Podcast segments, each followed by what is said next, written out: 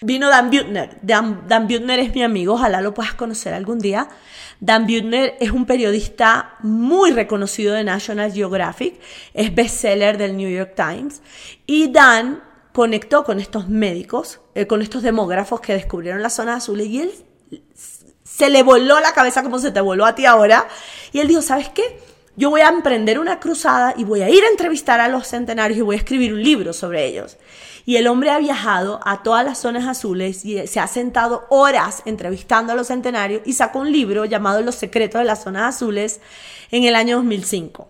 Wow. No, en el año 2008 creo que salió el libro. Entonces ya de ahí, eh, eh, ya National Geographic, que obviamente es una plataforma de, mucho, de mucha credibilidad, le dio como la como el aval de que sí existen estas zonas Claro. azules y ya obviamente todos los científicos y toda la comunidad de la prensa quiere saber cuáles son esos secretos que son comunes en zonas que no se conocen, que están... Imagínate, ¿cómo comparar a un costarricense con un japonés?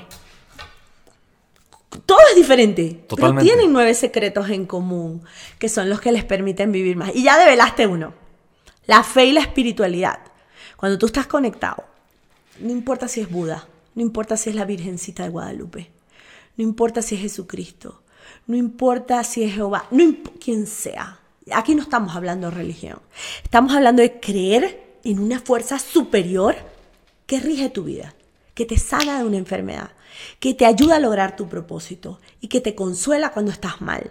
Te sientes acompañado de esa fuerza. Ay, no puedo hablar, me emociono. Eh, eh, Esto me hace como llorar porque hay mucha gente que no tiene fe, que no cree en nada.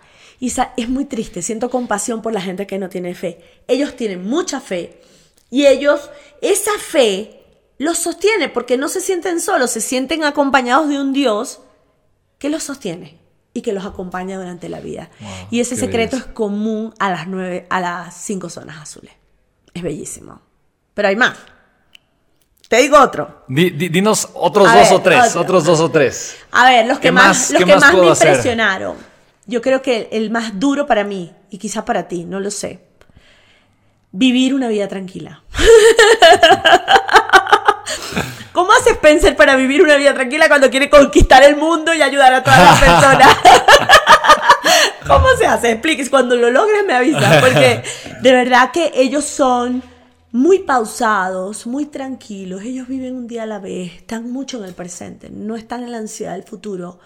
Ni en la culpa y el arrepentimiento del pasado. Tú sabes que nosotros estamos siempre como en un ping-pong. Pum, pum, pum. Futuro, pasado, futuro, pasado. Y nos perdemos el presente. Y resulta que el presente, el conectar con tus hijos, el ver esas flores que están ahí tan bellas aquí en tu sala, en apreciar la casa que Dios permitió que pudieras comprar o adquirir, el, el agradecer tu vida hoy y, lo, tu misión tan bonita de sanar, porque tú eres un sanador, porque tú al ayudar a las personas a a generar abundancia, ¿cierto? Tú estás ayudándolos a sanar porque la falta de dinero y la falta de abundancia es uno de los factores más grandes del estrés. Cuando tú no tienes dinero, no tienes abundancia y no sabes cómo conseguir, o sea, tienes talento, pero no sabes cómo hacer para vender tu talento, para ayudar a las personas y también merecer ese, Claro. ese dinero que viene a través de tu talento, tú entras en modo estrés y el estrés es como la princip- el principal detonante de todas las enfermedades. El estrés hace algo horrible, muchas cosas. Apaga el sistema inmunológico, te hace vulnerable al cáncer, a cualquier enfermedad infecciosa, te roba la felicidad, te roba el presente. Porque cuando estás estresado, ¿en qué estás pensando? Tienes incertidumbre, no sabes cómo lo vas a lograr, no sabes lo que viene para ti y te perdiste a tus hijos, te perdiste la familia, te perdiste el agradecer la vida porque estás pensando en lo que viene.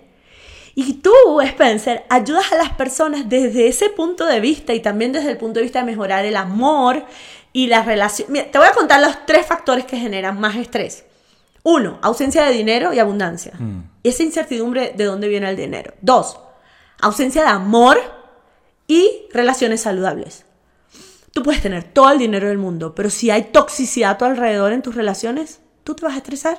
Tienes el dinero, pero no tienes relaciones saludables, Claro. te vas a estresar. Y el otro es la ausencia de felicidad y propósito.